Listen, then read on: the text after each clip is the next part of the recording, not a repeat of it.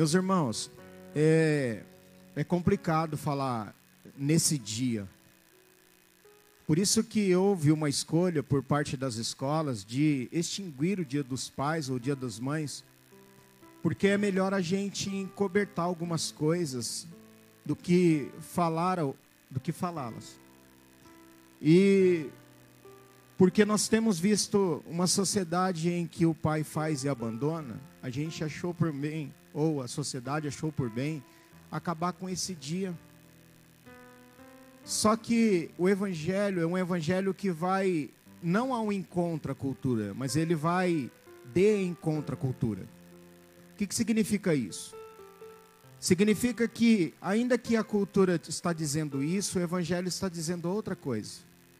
E aí me veio hoje à tarde esse pensamento na minha mente, no meu coração, de que Pastor, mas por que, que a gente tem que insistir em dia de pai, dia de mãe, se ainda a gente vê e vamos continuar vendo pais que só tiveram a, a indelicadeza de fazer, para não falar outra coisa. E aí me veio, sabe? Por que, por que falar nisso? Porque nós que estamos aqui e que decidimos por ver Jesus mais de perto, nós podemos manter a cultura, o pensamento cultural e falar assim: é bom que não exista mesmo, ou acender uma luz e pensar assim: eu vou fazer tudo diferente. O meu pai não foi quem ele deveria ser. Ele não agiu da maneira que ele deveria agir. Mas eu vou ser o pai que o meu pai não foi. E eu vou ser a mãe que minha mãe não conseguiu ser.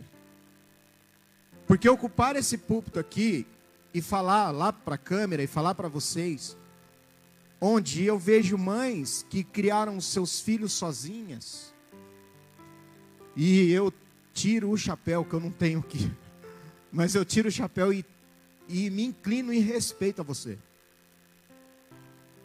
Porque se com os dois é difícil, é muito difícil. Para fa fazer filhos, só precisa de quatro palavrinhas. Você sabe quais são os maiores de idade que estão aqui, não precisa de falar para as crianças. Mas para criar é preciso honra. E eu estou falando para mães honradas, que choraram com os filhos, que sofreram com os filhos, e que com a graça de Deus conseguiram vê-los grandes já. Olha o tamanho que já estão. Você que está aí. Mas nós não podemos, nós não podemos apagar essa figura. Porque a figura paterna, a figura do pai, ela é importante. Malaquias 4 e 6, abre aí Malaquias 4 e 6. Diz que viria Jesus, que é é o ápice do, da revelação de Deus. E ele falou que quando ele chegasse, presta atenção aqui, por favor, que aqui é um momento muito importante. Eu preciso falar isso como pastor. Ele converterá o coração dos pais aos filhos e o coração dos filhos aos seus pais, para que não venha maldição sobre a terra. Então, ainda que a gente hoje, né, olhe, porque eu eu estou falando isso aqui hoje para a igreja, mas eu sei o que a dor de você atender um filho na igreja, ou uma filha na igreja abusada por um pai. Eu sei o que eu estou falando. Eu não estou aqui como um menino incauto, é, jogando palavras ao vento e achando que eu estou falando qualquer coisa. Não, eu estou falando coisas que eu vivo na minha realidade pastoral. Eu sei o que é isso. Eu sei a dor de atender um filho que olha para mim e diz: Olha, eu odeio meu pai, porque ele só me fez. Ele nunca foi homem para ligar na minha festa de aniversário e falar um oi apenas para mim. Ele nunca fez isso. Então eu não posso de forma alguma me furtar da responsabilidade de dizer que o evangelho E graças a Deus que você está aqui me ouvindo nessa noite, porque você tem um pai que é maior do que o seu pai. Você pode falar amém? Que é maior do que ele. Mas eu não posso me eximir dessa responsabilidade como pastor de dizer assim: olha, você pode nessa noite jovem que tem o seu pai nessa condição, se levantar e dizer assim: olha, e bater no seu peito e dizer assim: eu vou ser diferente. Ele agiu de forma canalha comigo. Ele não deveria ter feito isso, mas eu vou fazer diferença. Sabe por quê? Olha, eu não acredito. Eu não estou falando de quebra de maldição no sentido que as pessoas falam. Não é esse sentido. Eu estou falando que uma hora essa maldição ela precisa ser quebrada no sentido de que, bom, meu pai foi assim comigo. Agora daqui para frente, eu vou fazer tudo diferente com os meus filhos. Porque hoje você é uma menina, você é um menino, mas você vai ser mãe, você vai ser pai. E você não sabe. Você não tem idade suficiente para saber o que sua mãe passou para te criar. Você não sabe ainda. Você não sabe, você não sabe o que um pai passa para criar um filho. Você não sabe, você não sabe. E é por isso, e é por isso que a gente olha nas redes sociais, quando o pai vai embora, e a gente fala assim: ah, aquele monte de postagens falando sobre saudades do pai. Que meu pai era meu herói, meu pai era não sei o quê. Por que perceber isso só depois que ele foi embora? Porque hoje o herói é o Neymar. O cara é demais, ele joga demais. É o, o Messi é o meu herói. E o cara que levanta quatro e meia, cinco horas da manhã, para te trazer o sustento, ele é o que? Uma droga? Ele não é ninguém. Ele não tem valor. Ele só vai ter valor o dia que ele estiver dentro de um caixão e você segurando na alça do caixão. Ah, minha mãe era minha heroína. Não, ela é só heroína agora que está sentada perto de você. É agora que ela é só heroína. Porque só Deus sabe o que ela fez, onde ela trabalhou, os lugares que ela foi, chorando debaixo do chuveiro, para ninguém ver, mostrando-se uma mulher forte, um homem forte, rindo quando quer chorar. Porque o pai vai embora, e a mãe também vai embora. E nós não podemos, como evangélicos, que seguimos o evangelho, assumir essa postura e dizer assim: vamos esquecer o dia dos pais e vamos esquecer o dia das mães. Não, nós não vamos esquecer. Nós não vamos ressignificar. Nós vamos fazer diferente. Porque eu ouvi uma frase, sempre ouvia uma frase, eu lia e ouvia essa frase: que filhos não vêm com o manual de instrução, eles são o manual de instrução, eles próprios. Mas eu ouvi um complemento dessa frase esses dias: filhos não, não vêm com manual de instrução. O, man, o manual de instrução de um filho é você olhar no olho dele, e aí você descobre a ficha técnica dele. A figura paterna, ela é precisa. E é por isso que, como pastor, nessa caminhada de 12 anos como pastor, dirigindo a quarta igreja, eu descobri algumas coisas. E eu falei isso num retiro. E olha que o que eu vou falar aqui me pesa muito para falar.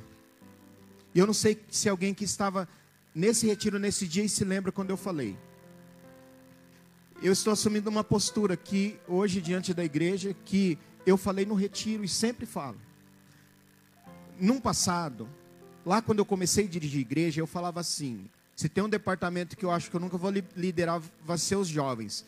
Porque dentro da minha cabeça eu pensava, nossa, jovens acho que dá muito trabalho. Eu pensava comigo. Não é o que eu mais. Não posso falar assim, ah, é o que eu. Então o pastor tem o, o grupo preferido deles, dele mas é a quem eu mais dedico mais e mais e mais e mais e mais de mim. Sabe por quê? Porque se tem uma coisa que o diabo quer fazer é matar no ninho.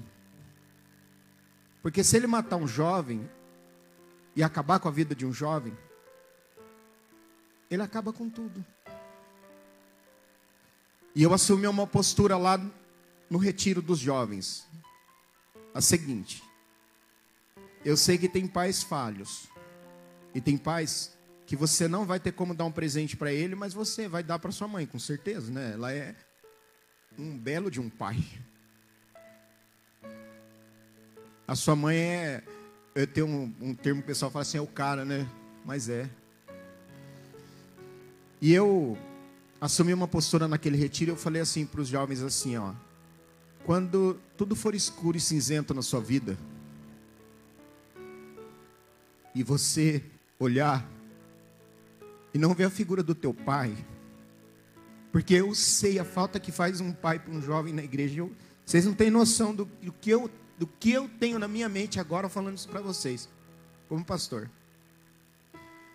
Mas eu falei para eles assim: quando a noite estiver cinzento, o dia estiver cinzento e a noite escura, e você, jovem, não tiver a figura do seu pai, você está na igreja, eu gostaria que, que aparecesse um highlight, um, um luminoso piscando assim, ó, Celso, Celso, Celso, Celso.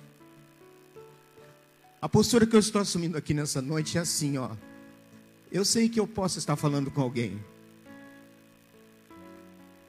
Eu não posso ser o teu pai, lógico que não posso. Mas eu posso te orientar.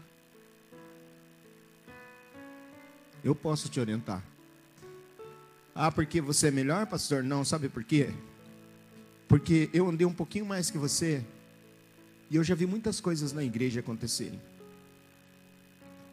E eu já atendi muitos jovens. E muitos jovens que hoje me, inclusive me, falam, me chamam, recebi mensagens hoje de, de outros lugares. Jovens que olham no atendimento e dizem para mim assim, pastor, não vai dar. Não vai dar. Vai dar, rapaz. E deu certo. Então eu quero dizer para você que quando eu fiz essa leitura de Corinto 13, é que a gente descobre que o, o que é amor quando a gente olha para a Bíblia. E uma das características do amor, Línia, a Bíblia diz que o amor é sofredor. Qual que é a visão que a gente tem de amor? Balãozinho de gás hélio voando em forma de coração, não é isso? Nada a ver. O amor é sofredor.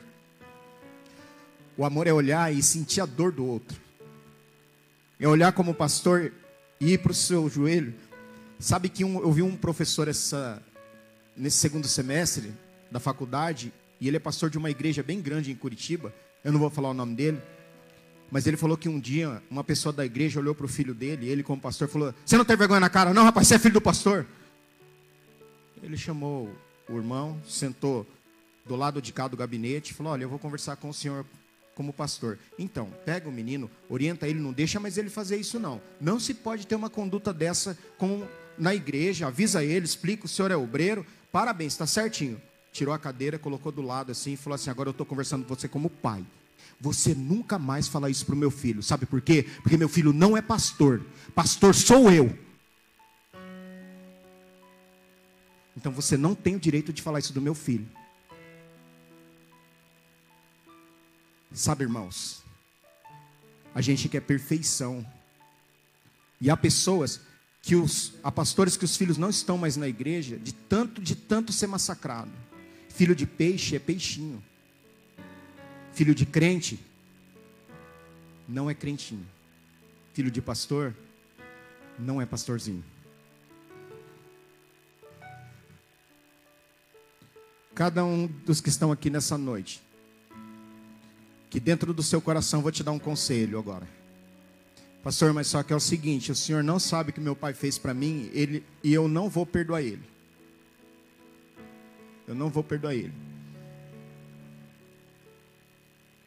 Rapaz, a gente vai dar conta de cada palavra que a gente falou. Tem pessoas que falam cada coisa de jovens na igreja, fala cada coisa, mas ele vai dar conta disso, mas ele não sabe o que esse jovem passou. Eu não estou fazendo aqui defesa a erros, não.